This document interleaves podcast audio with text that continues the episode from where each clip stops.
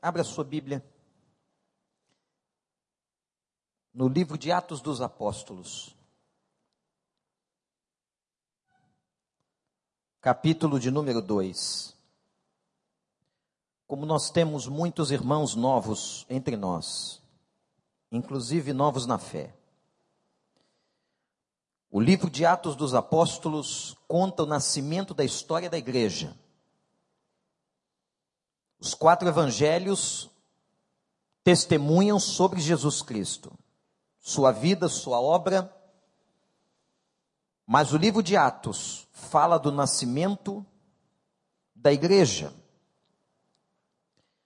O mais interessante para aqueles que leem o livro de Atos é que quando chega no seu último capítulo, parece que o livro está inacabado.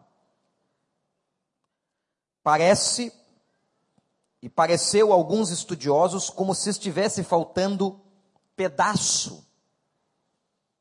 Ele vai até o capítulo 28.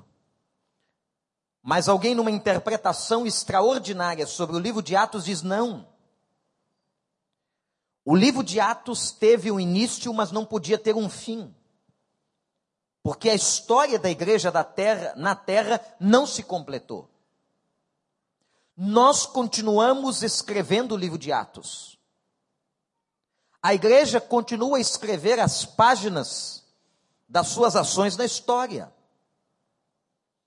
Então, o livro de Atos, ele realmente é um livro que não terminou no capítulo 28. Mas a igreja continua escrevendo a sua história até a volta do Senhor. Mas o capítulo 2 especialmente o versículo de número 46. Trata o capítulo 2 da vinda do Espírito Santo. Começa no capítulo 2 o ministério do Espírito Santo. Você tem o ministério do Deus Pai no Velho Testamento. Depois o Deus Filho em Cristo Jesus. E depois de Cristo Jesus, o ministério do Espírito Santo que reina até os dias de hoje. Nós estamos debaixo da égide do ministério do Espírito Santo.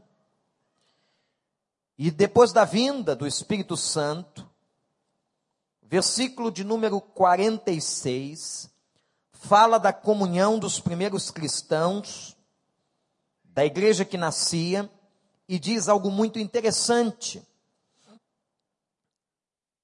todos os dias continuavam a reunir-se no pátio do templo e partiam um pão em suas casas, ou em algumas versões, de casa em casa. E juntos participavam das refeições com alegria e sinceridade de coração. Eu quero nesta manhã, meus irmãos, falar sobre a forma de funcionamento da igreja. Como é que se governa ou que se administra uma igreja com 3 mil membros, com 5 mil membros, com 15 mil membros, com um milhão de membros, como temos uma igreja na Coreia? Qual é o lugar bíblico de reunião da igreja? E eu vou lhe explicar por que, que esta mensagem doutrinária instrutiva é importante nos dias de hoje. E quero começar com algumas perguntas. Devemos nos reunir? Bastaria sermos crentes dentro de casa e cada um em nossas casas? Quando nós trabalhamos o tema juntos somos melhores, juntos onde? Estamos diante do advento do século 21 da internet. Neste momento, nós estamos falando não só para este auditório, mas há dezenas e dezenas de irmãos e amigos espalhados no mundo assistindo este culto. Os irmãos terem uma ideia, nós não fizemos propaganda da nossa transmissão de culto ao vivo, não fizemos. Mas do aniversário da igreja, depois do Natal, começamos a fazer a transmissão ao vivo. Precisávamos de equipamentos de mais qualificação, investir em equipamentos para que isso acontecesse. Desde que isso começou a acontecer, mais de 100 computadores estão ligados na transmissão do culto da igreja, espalhados pelo mundo inteiro. Já nos mandaram mensagens para a secretaria da igreja e também no chat, que hoje não está funcionando, nós não estamos funcionando por razões objetivas. Pessoas na Europa, na Ásia, no Oriente Médio, Arábia Saudita, Japão, França, Alemanha, Estados Unidos, América do Sul, se colocarmos duas pessoas por computador, somente duas, significa que nesta hora estão cultuando conosco mais de 200 pessoas espalhadas pelo mundo. Se colocarmos duas pessoas por computador. E nós não fizemos propaganda deste advento tecnológico extraordinário que é a transmissão do culto pela internet. E aí alguém pergunta: "Mas pastor, precisa a igreja se reunir? Não podemos estar conectados à internet nas nossas casas?" a internet não satisfaz a necessidade de comunhão. Ela é excelente e boa para essas pessoas que estão aí, e eu falo com você que está distante, numa outra cidade, num outro país. É uma bênção de Deus. Mas isso não exclui a necessidade de comunhão com outros irmãos no contexto do templo. Pode haver pessoas agora que estejam em alguns países e elas têm uma tremenda dificuldade. Eu soube de um caso, irmãos, eu fiquei estarrecido ali na porta da igreja. Uma irmã me procurou e disse: Pastor, o meu filho está assistindo, eu não posso dizer exatamente a localização, por razões de segurança, mas o meu filho está sendo abençoado pelos cultos na Coreia do Norte. O país mais fechado hoje no planeta Terra.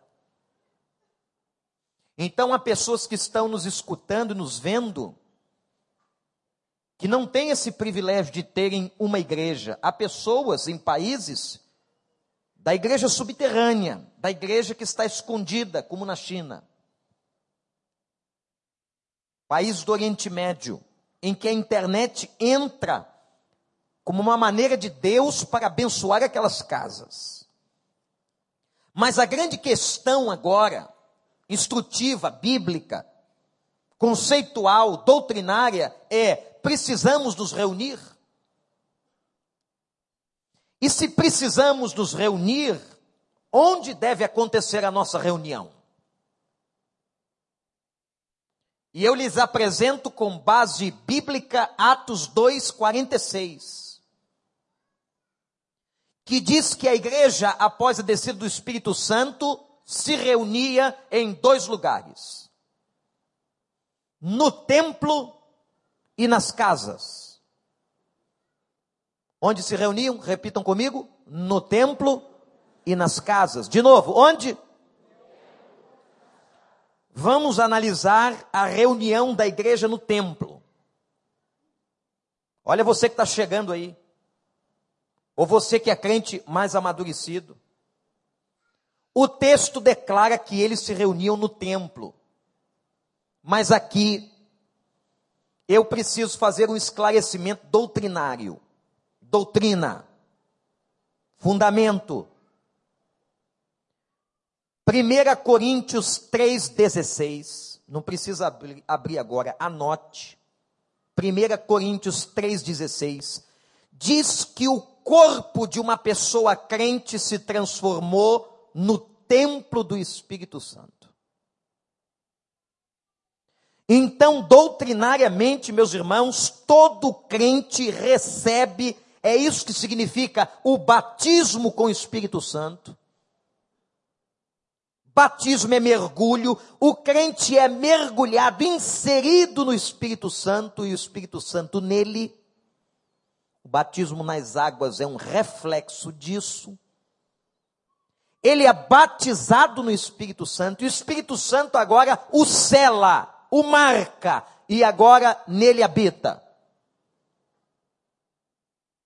Diferente do que acontecia no Velho Testamento, quando o Espírito Santo vinha e se retirava.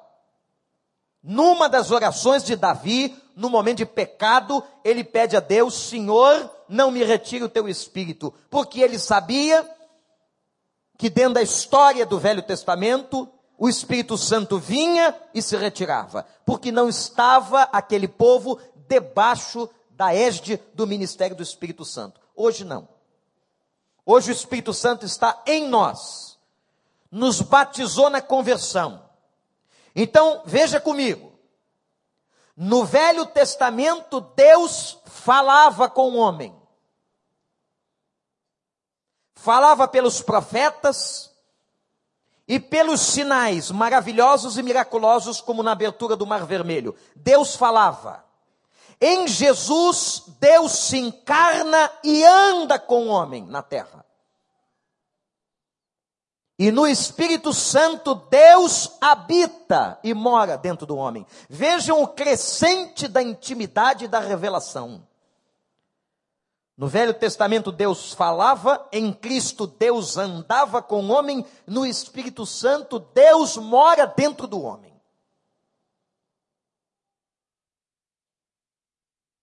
E no discurso de Estevão, antes do seu apedrejamento, em Atos 7, ele declara uma coisa muito importante, que é Deus não habita em templos feitos por mãos humanas. Onde é que Deus mora? Criança gosta muito de perguntar isso. Onde é que Deus mora, papai? Mamãe. Deus não habita no templo feito por mãos humanas a partir do Novo Testamento. A habitação de Deus é o coração, é a alma do ser humano. Ora, se no Novo Testamento, se no Novo Testamento nós somos o templo do Espírito Santo, se no Novo Testamento Deus habita no homem e não habita em templos construídos por, por homens, precisamos estar aqui. Aí quero lhes deixar como resposta a afirmação de Jesus em Marcos 11, 17, que ele diz: sobre a casa de oração. A minha casa será chamada casa de oração. O que mostra doutrinariamente que Jesus não aniquilou, Jesus não destruiu a ideia de reunião no templo. Não. Haverá uma casa consagrada para oração para reunião e para o encontro, sim. Há uma função no templo. Então, ir ao templo é bíblico. Estar na casa de oração faz parte da vida do crente. Todo crente tem que ter o seu lugar de encontro, de reunião. E eu tenho dito aqui, se Deus trouxe você para cá, tem propósito para você e sua família aqui. Ou se você vai morar num outro estado, Deus vai te prover uma outra comunidade. O livro de Atos, ainda falando sobre templo, mostra que os discípulos se reuniam, meus irmãos e irmãs, em três lugares de aglomeração em que juntavam gente.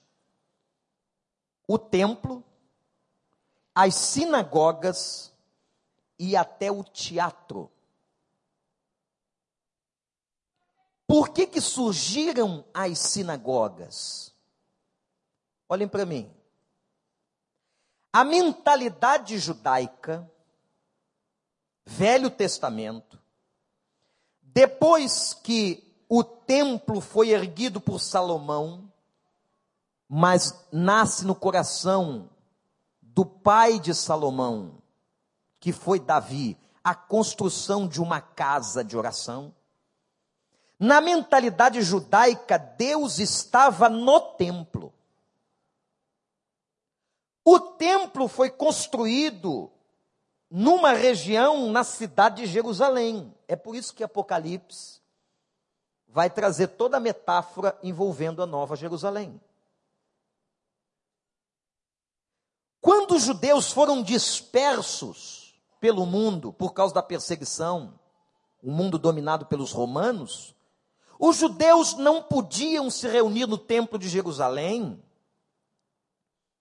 que foi destruído depois no ano 70, eles começaram a abrir sinagogas, e as temos no Rio de Janeiro e em toda parte do Brasil, onde eles estudavam a lei do Velho Testamento e onde eles também faziam os pactos, os ritos comuns da religião judaica.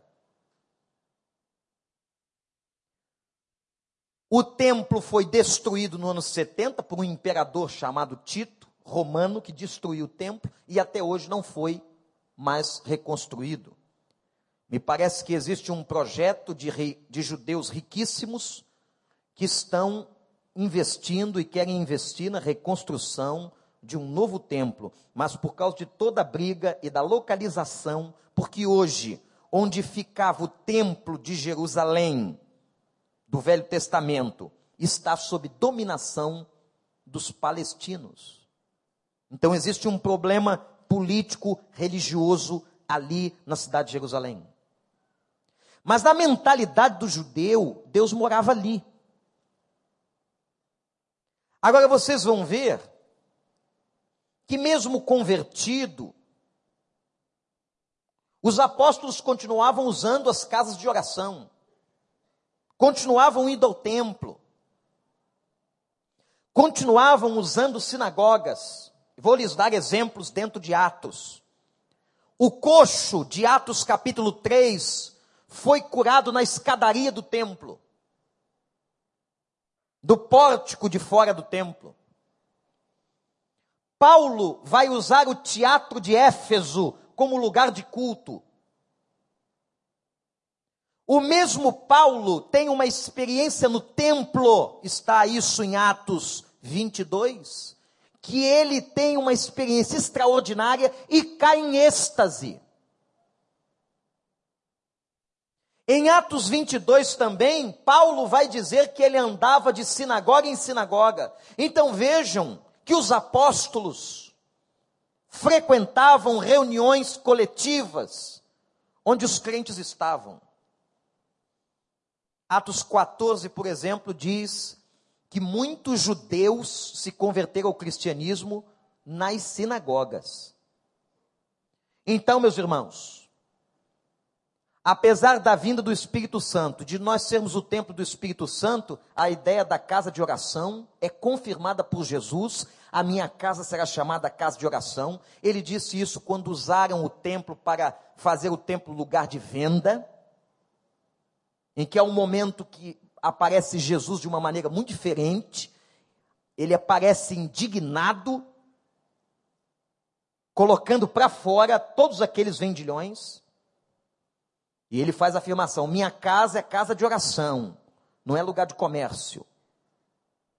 Minha casa é casa de oração.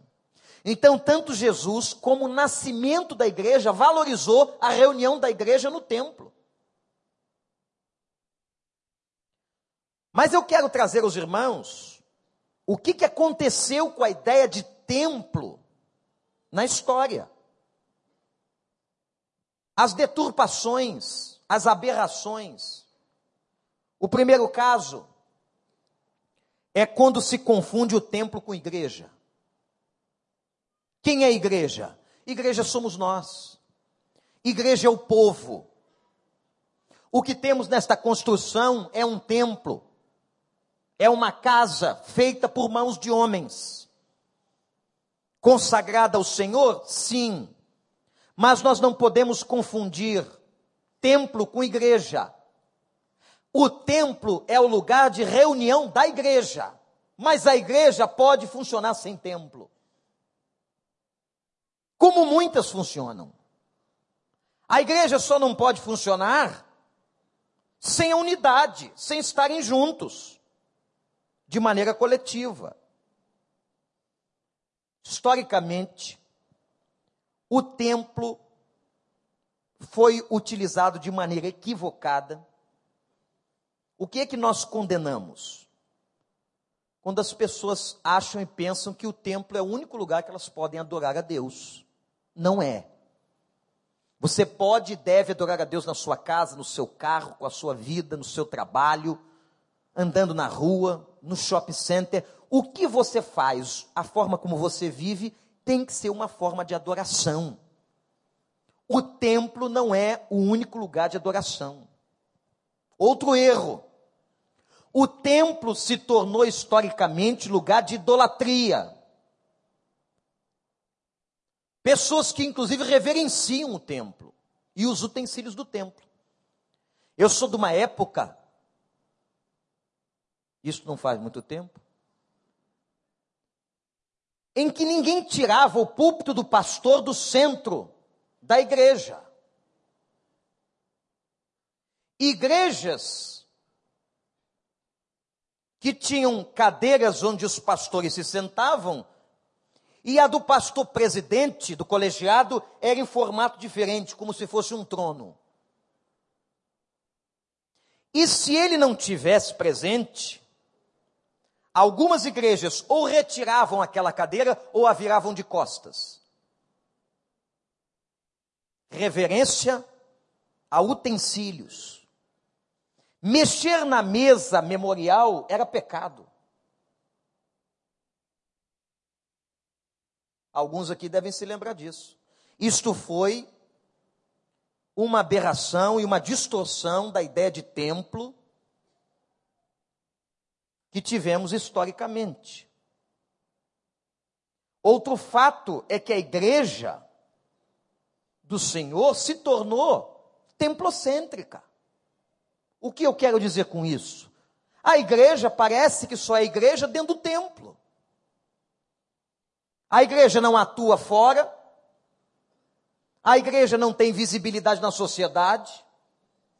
A igreja não atua em situações de catástrofe. Pastor Paulo disse muito bem. O que, que nós temos a ver com o Japão? Tudo. Eu estive lá há dois meses. Há sessenta e poucos dias eu estive ali, naquela região, com os nossos irmãos. Acabamos, como o pastor Franco acabou de me comunicar, a nossa nova adoção de pastores da obra missionária no Japão. A igreja do Recreio sustenta missionários a partir de agora, também do Japão, e nem sabíamos o que ia acontecer. Então, meus irmãos, o equívoco de se achar que a igreja acontece no templo ela tem que se destemplar, porque luz não pode ficar escondida no templo. A luz brilha nas trevas. Luz tem que estar em contato com trevas. Luz tem que ajudar a transformar a realidade das trevas.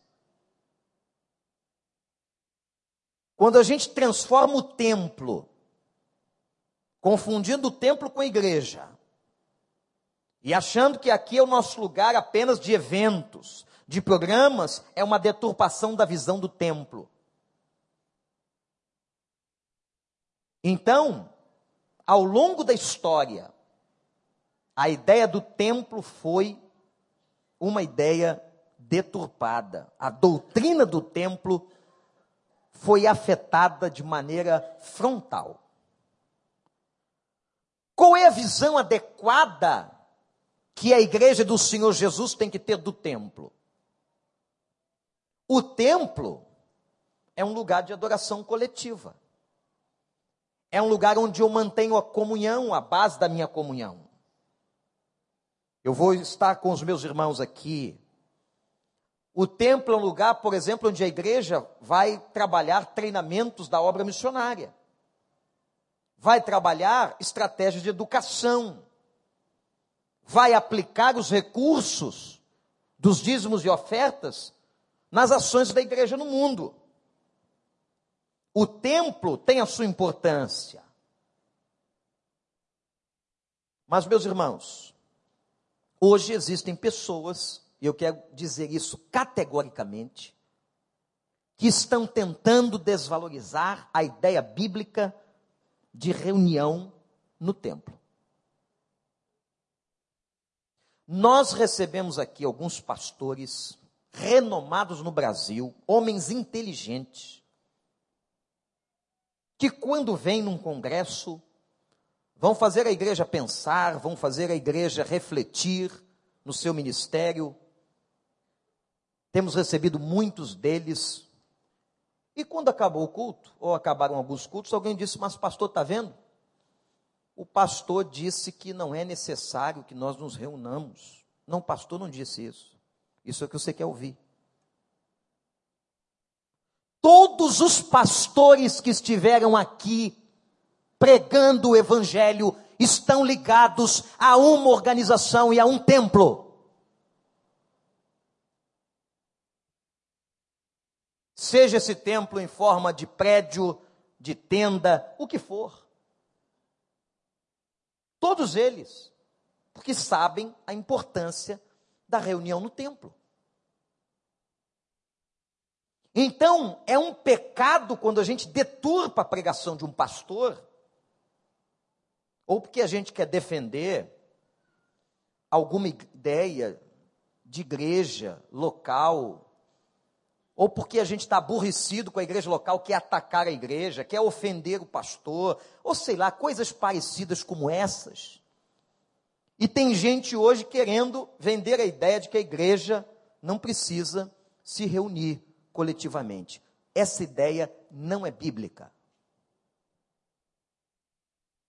O templo, que pode ser como for, o lugar de ajuntamento coletivo tem a sua função. É importante para o ensino, para o discipulado e para tantas outras coisas. Mas o texto diz, irmãos, que a igreja se reunia nos templos e nas Hein? Nós perdemos foi isso. Por quê? Nas casas acontece, como diz o pastor Roberto Lai, o varejo.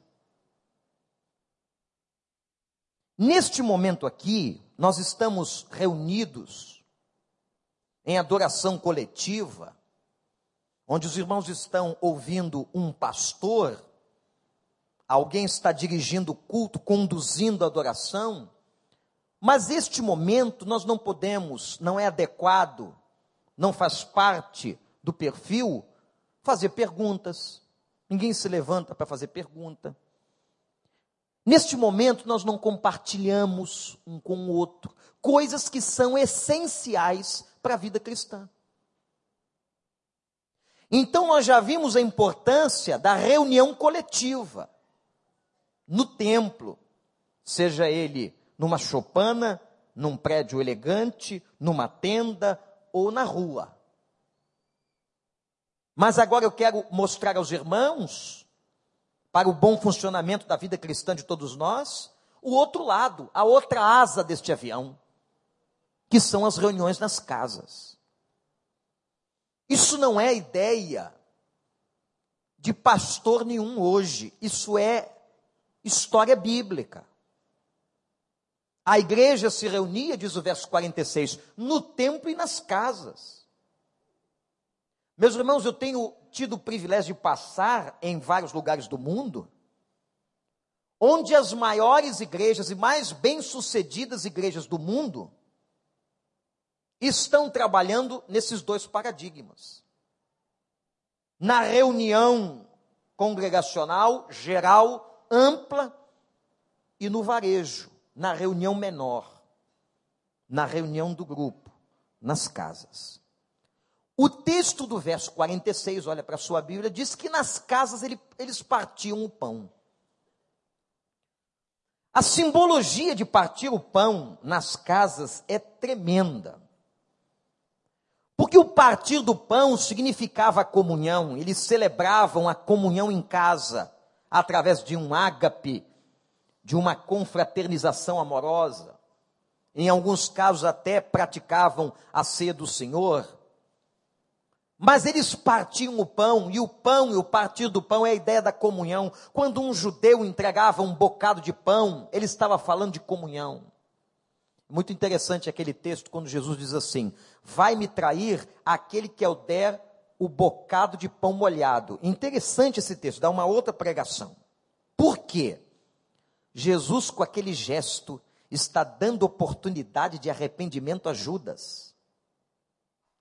Ele está colocando o pão molhado na boca, como que de Judas: Eu tenho comunhão com você, você está comigo há três anos, eu quero a tua salvação. Impressionante e difícil teologicamente o entendimento dessa passagem, mas é muito próprio e muito curioso este movimento em que ele coloca o pão na boca de Judas. Dizendo, Judas, eu tenho comunhão com você, mas você não vai ter comigo. Porque apesar de estar profetizado o que ia acontecer, Judas escolheu errar diante de Deus e trair Jesus. Ora, meus irmãos, eles partiam o pão. Assim como eu mostrei a igreja, os apóstolos, no templo, no teatro de Éfeso, nas sinagogas, eu mostro aos irmãos, dentro do mesmo livro de Atos, a igreja, os apóstolos se manifestando nas casas. Unidos nas casas, na perseguição em Atos capítulo 8. Uma das casas foi invadida e prenderam os crentes que ali estavam reunidos. Na casa de Dorcas, o corpo de Dorcas estava ali morto. E há uma operação miraculosa de ressurreição no Novo Testamento, num culto, dentro de uma casa. Tremendo isso. Em Atos capítulo 10, o derramamento do Espírito Santo aconteceu entre os gentios na casa de Cornélio. Interessante. Quem não entendeu ainda o batismo do Espírito Santo, recomendo um livro, O Espírito Santo na Experiência Cristã, de James Cranner. Excelente, didático e claro sobre a doutrina do batismo do Espírito Santo. O Espírito Santo na Experiência Cristã, James Cranner onde ele mostra que o evangelho, primeiro, como diz a Bíblia, veio aos judeus, batizados com o Espírito Santo, lá naquela reunião de Jerusalém.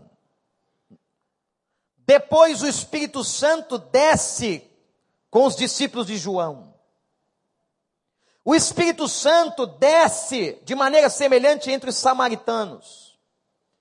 Era importante porque os samaritanos eram um povo judeu que se misturou e se casaram com outros povos e deu origem ao povo samaritano. O judeu de raiz, ele odiava samaritano por isso. Porque o samaritano se misturou como povo. Por isso que quando a mulher samaritana encontra Jesus, ela diz: Como é que você pode falar comigo? Eu tenho dois problemas. Eu sou mulher, e uma mulher não falava em público com um homem naquela época. E segundo, eu sou samaritana. Eu sou odiada por vocês. Como é que você me pede água? E a quarta manifestação do Espírito Santo é entre os gentios. Quem eram os gentios? Todos aqueles povos que não eram judeus. Nós brasileiros, gentios. Americanos, gentios. Europeus, gentios. Quem não fosse judeu era gentio. O que, que Deus estava mostrando? O Espírito Santo nos discípulos de João, o Espírito Santo para os judeus, o Espírito Santo para os samaritanos, o Espírito Santo para os gentios. Significava que o Senhor veio para todos, louvado seja o nome dele. A bênção do Espírito Santo não é para um povo só, é para todo aquele que nele crê. Quando Pedro, que foi um discípulo resistente a essa ideia, Deus arrumou logo uma maneira de ensinar para ele. Deu a ele uma visão, a visão do lençol que descia, cheio de animais, e disse: Pedro, mata e come. Ele disse: Eu não vou comer animal assim, imundo. E Deus disse a ele: Pedro, não diga que é imundo o que Deus purificou. E foi nessa experiência que Pedro aceitou o fato de que o evangelho era para os gentios. Ele volta para o grupo e diz: Deus me revelou, nós temos que pregar para os gentios. Porque eles achavam que o evangelho era só para os judeus. Houve uma briga, uma cisão entre Pedro e Paulo por causa desta matéria. O concílio de Jerusalém, Atos 15, é por causa disso. Então, meus irmãos, há vários episódios de Deus atuando dentro das casas. O livro de Atos, no capítulo 28, termina dizendo que Paulo alugou uma casa em Roma. 28, verso 30. Paulo aluga uma casa em Roma. E diz o texto que por dois anos Paulo usou aquela casa para pregar e ensinar as pessoas. O carcereiro de Filipos, quando se converteu, estava tomando conta da cadeia onde estavam Paulo e Silas, ele se vem a converter-se, ele vai e leva os dois para sua casa, e na casa do carcereiro, a família do carcereiro se converte. Depois a conversão de Lídia, lembram de Lídia, vendedora de púrpura?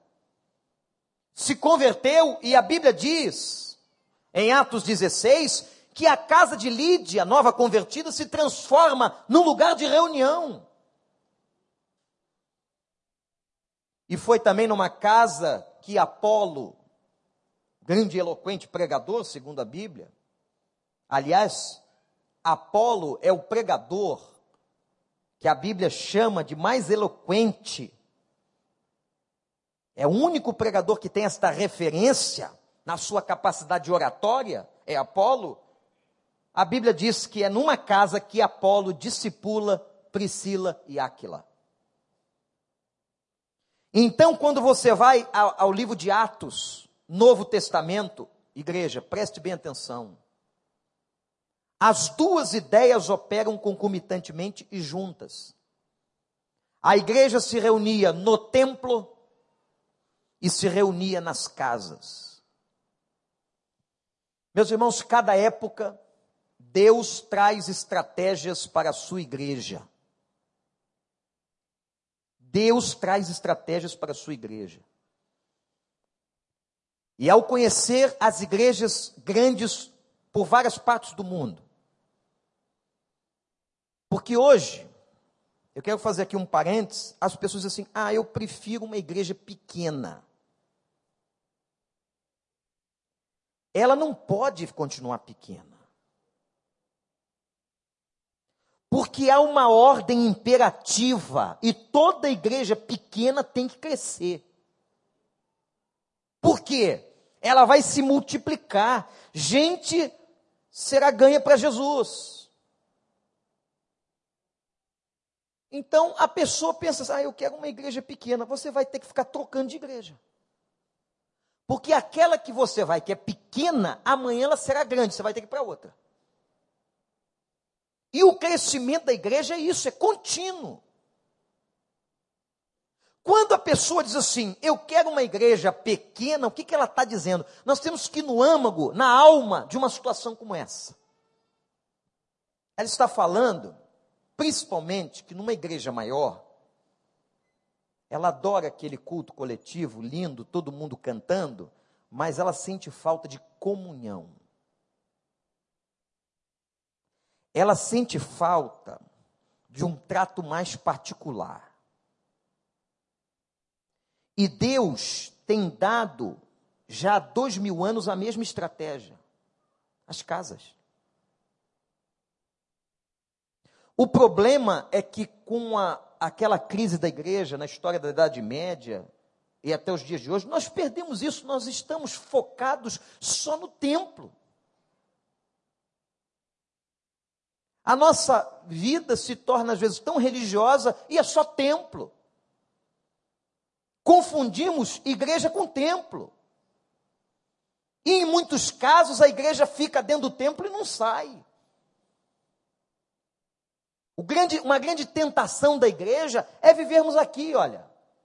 Me lembro da passagem de Pedro, Tiago e João no Monte da Transfiguração, em que o Pedroca disse lá para o Senhor: Vamos ficar a gente aqui sozinhos. Ele esqueceu que tinham outros discípulos, ele esqueceu da necessidade do mundo. Ele disse: Vamos montar três cabanas. Ele deu uma, né, foi humildezinho. Fica o Senhor, fica Moisés e fica Elias e eu, Pedro, João e Tiago, a gente fica aqui pela varanda. Mas vamos ficar por aqui. Jesus não deu nem resposta. Se você ler o texto, Jesus não dá nem resposta. Tem horas que Jesus não fala nada. Jesus demonstra. Desceu, como dizendo para Pedro: Pedro, sua ideia foi horrível foi uma ideia que eu não aceito. Ele desceu e diz a passagem da Bíblia que quando ele desce do Monte da Transfiguração, existe uma multidão de necessitados. Olha, como é que alguém pode querer conter Jesus no Monte da Transfiguração com tanta necessidade em volta? Então a igreja não pode ficar dentro do templo. A igreja não cabe dentro do templo. Nós temos vários templos espalhados na cidade. Mas a igreja tem que ir para o mundo, a igreja tem que ir para fora. E aí as casas ocupam outro lugar. Eu tenho uma transparência, vou pedir para o irmão colocar para nós, que está numa síntese da importância de um culto ou de uma reunião de crentes em casa.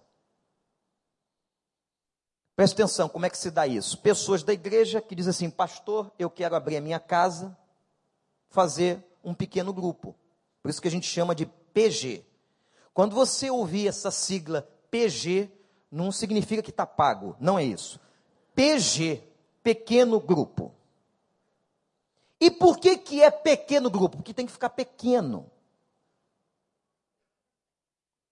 Ele deve ter no máximo 15 pessoas. Senão, não existe. Os estudos da psicologia moderna dizem que uma pessoa não pode ter comunhão íntima com mais de sete pessoas. Comunhão íntima. Então, numa casa onde uma pessoa abre as suas portas para fazer uma reunião de PG, eu tenho que ter nesta reunião até 15 pessoas.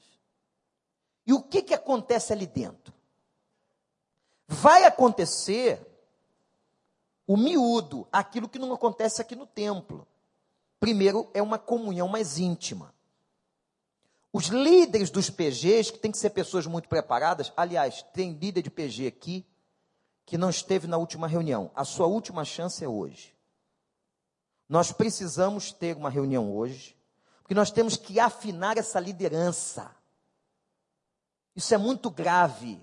Se nós não afinarmos esta liderança, corremos riscos, inclusive de divisões. Se o líder de um pequeno grupo em casa não está afinado com a liderança da igreja, ele pode distorcer o grupo, levar o grupo para fora. Nós pegamos ano passado grupo inteiro que não frequentava a igreja, por mal condução de liderança. Me lembro uns, um, uns anos atrás, cito isso, sempre quando posso, tínhamos um grupo pequeno e colocamos um líder, o líder desafinou e olhou para o grupo e disse assim: Vocês que estão aqui, vocês não podem pagar um aluguel? Vocês não podem alugar uma sala? Pagar uma luz? Olha aqui, vamos formar uma igreja nova? Como se uma igreja nova nascesse assim. O problema daquele líder é que ele estava num grupo muito sólido, de gente muito firme, e que identificou que aquilo era rebelião. Movimento de divisão dentro de igreja é do diabo. Anote isso. Movimento de divisão em qualquer igreja é do diabo. E às vezes gente madura sendo usada pelo diabo. Por quem foi que disse que não pode? É só da brecha que o diabo usa. Os problemas de uma igreja são tratados pelas vias legais. A organização de uma igreja batista, como nós somos, tem uma estrutura.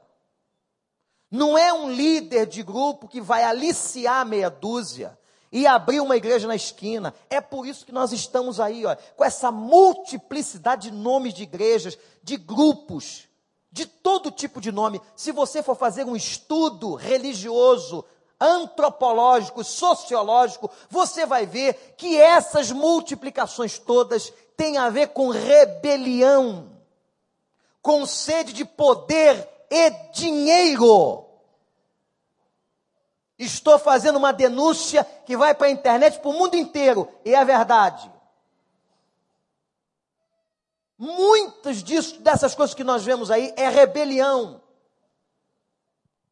É alguém que acha que ministério pastoral é lugar para ganhar dinheiro, que pode enriquecer.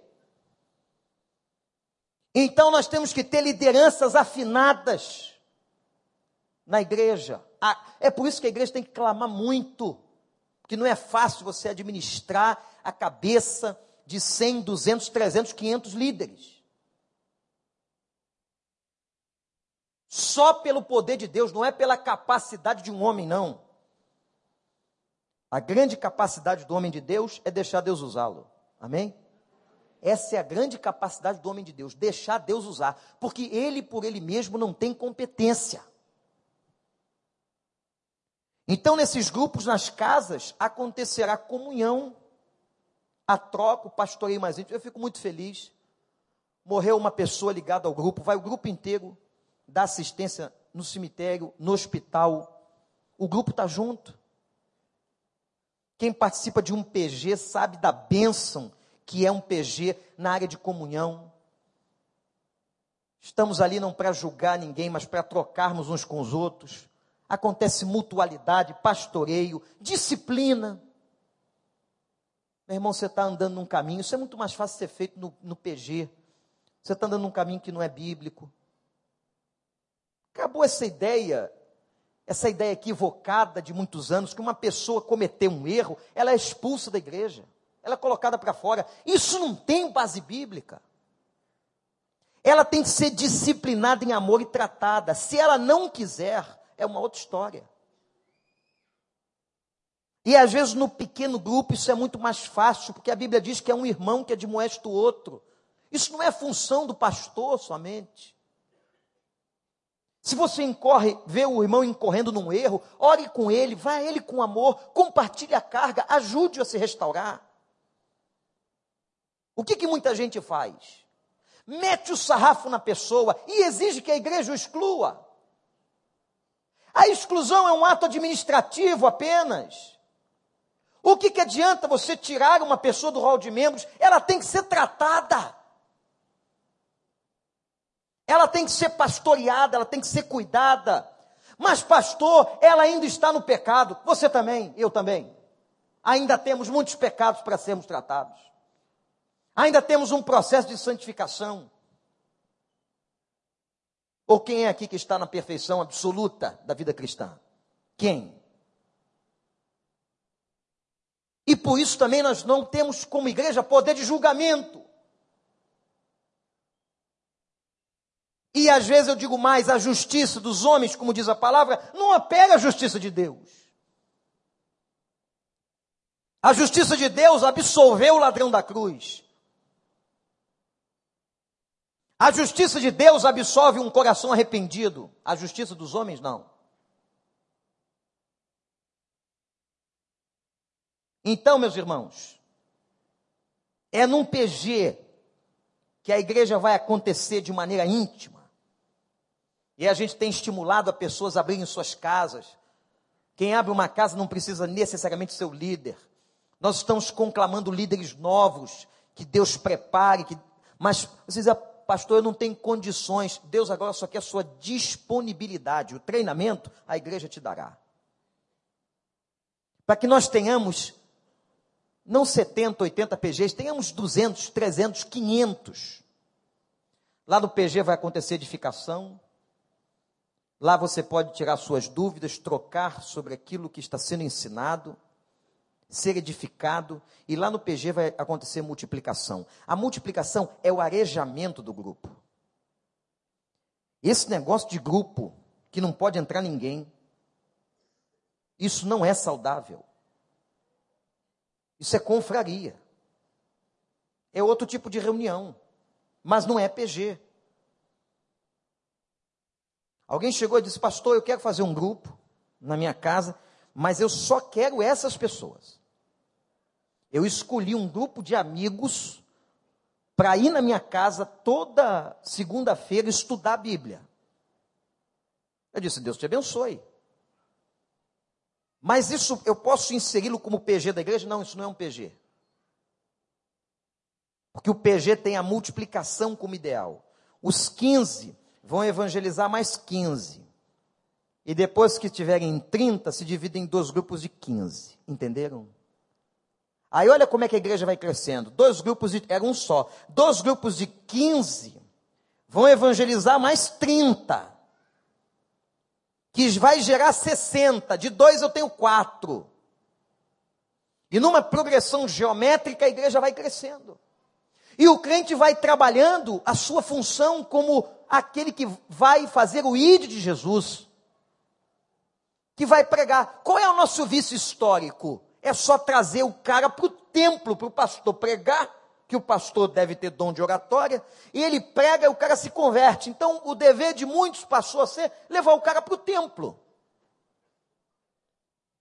E aí a gente abandona a ideia de missões, a ideia de que você é responsável, você que se converteu, tem que testemunhar para outro, tem que levar outro a Jesus, tem que falar com outro sobre o reino de Deus. Você lê ali, você vê 100, né? 100. Comunhão, edificação, multiplicação. O que, que eu observei? E os pastores observam em grupos fechados que não se abrem, eles adoecem. As mesmas pessoas, nos mesmos lugares, contando as mesmas coisas o tempo todo, não há arejamento. Não há compartilhamento com alguma coisa nova. É a gestação do novo que gera vida nova. Isso que alegra a gente. É você ter um filho na fé. É você ver pessoas sendo ganhas para Jesus. Isso nos motiva. Isso é importante.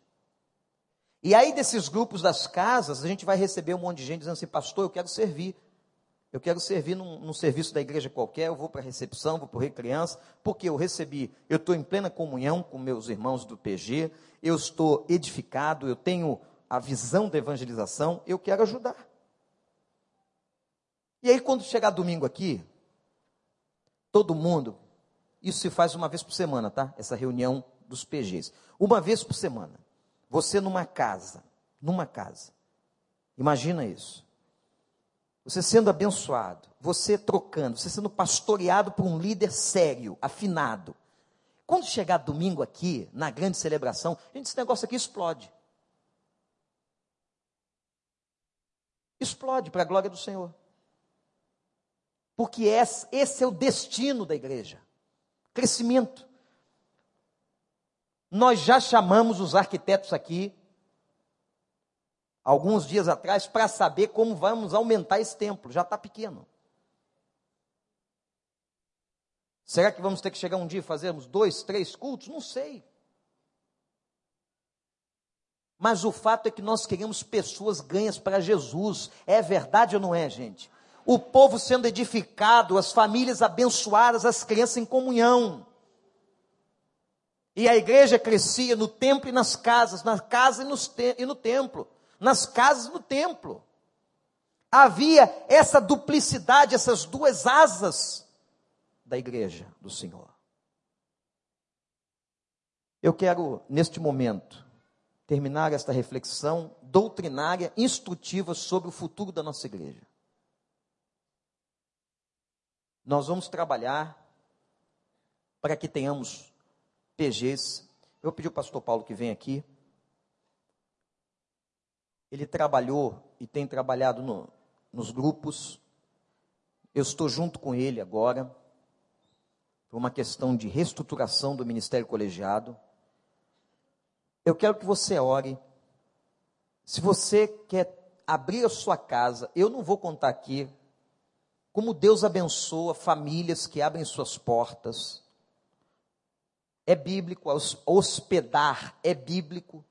Famílias que são abençoadas porque abrem suas portas de casa. Seus filhos, seu marido, sua esposa. Você quer abrir a porta? Depois só quero que você dê o nome para ele, a gente vai se reunir em tempo oportuno.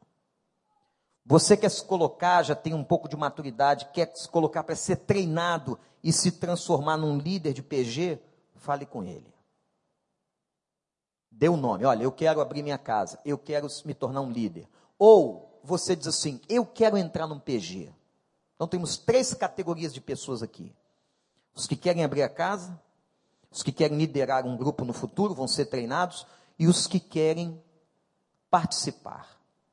Nós vamos abrir três listas. Que, meus irmãos, todas as igrejas, hoje, com saúde, no mundo inteiro, estão trabalhando como eu estou pregando nesta manhã. E eu conclamo você, até os mais antigos, que viram uma outra formatação de igreja 30 anos atrás. grande importância da vida é a gente viver cada contexto e cada momento. O momento hoje é outro. Não somos mais uma minoria inexpressiva num templinho ali. Não. São 50 milhões de evangélicos no Brasil. E que Deus faça com que isso cresça. O Brasil está se transformando no segundo maior polo missionário do mundo. Glória a Deus. E a igreja precisa estar forte. Você vai ver que você, firme na sua, indo com a sua igreja para o templo, firme no seu PG, você vai ver como você vai ficar muito mais resistente aos ataques do inferno, muito mais sólido, muito mais edificado, com muito mais comunhão. Por isso que eu disse que a internet não supre essa necessidade pessoal. O homem é gregário, o homem gosta de gente. O ser humano é assim. E nós latinos brasileiros somos pegajosos. Não somos do estilo alemão, mais frio, da cultura, somos da cultura. Eles não são menos nem mais por causa disso. É diferente. Nós somos pegajosos. Nós gostamos do negócio de tocar nos outros. A gente toca. A gente gosta de abraço, de aperto de mão. Né, doutora Flávia? É da realidade, da constituição psíquica do povo brasileiro, do latino. Então, por isso que isso aqui é fantástico. Podem conversar dentro do tempo quando acabar, esse espaço, conversem lá no estacionamento, vão para a tenda, mas entendam isso: é no templo e de casa em casa. No templo e de casa em casa. É como comer feijão com arroz. Deu para entender? Feijão com arroz é fundamental. É a base do negócio. Vamos orar. Pastor Paulo, ora para nós. Senhor, obrigado por esta palavra que veio do teu coração e nos trouxe entendimento à luz daquilo que foi revelado hoje, do que é ser igreja. Nós não podemos, Pai, nos deter a este espaço, essas quatro paredes. A nossa vida cristã tem que ser vivida lá fora, na sociedade, de segunda a sexta, incluindo sábado, domingo nós precisamos, a Deus, ser templo do Espírito Santo nos lugares onde estamos inseridos nesta sociedade. E principalmente, Deus, nas nossas casas, nas nossas famílias. Queremos a Deus pedir que esta palavra que o Senhor colocou no coração do pastor Vander possa surtir efeito neste momento. Que pessoas que ainda não fazem parte de um PG possam se incluir, se envolver nesse ministério tão importante para a saúde espiritual da igreja aqueles irmãos que estão sendo agora chamados pelo Senhor para liderar um pequeno grupo, que eles se coloquem à tua disposição. Aqueles outros que vão abrir às suas casas, num dia da semana, para receber um grupo que vai ali estudar a Sua palavra. Senhor, motiva-nos. Queremos fazer a Tua obra. Queremos fazer crescer o Teu reino, o Teu evangelho nesse lugar. E que a totalidade desta igreja, este é o nosso desejo, esteja envolvida num pequeno grupo.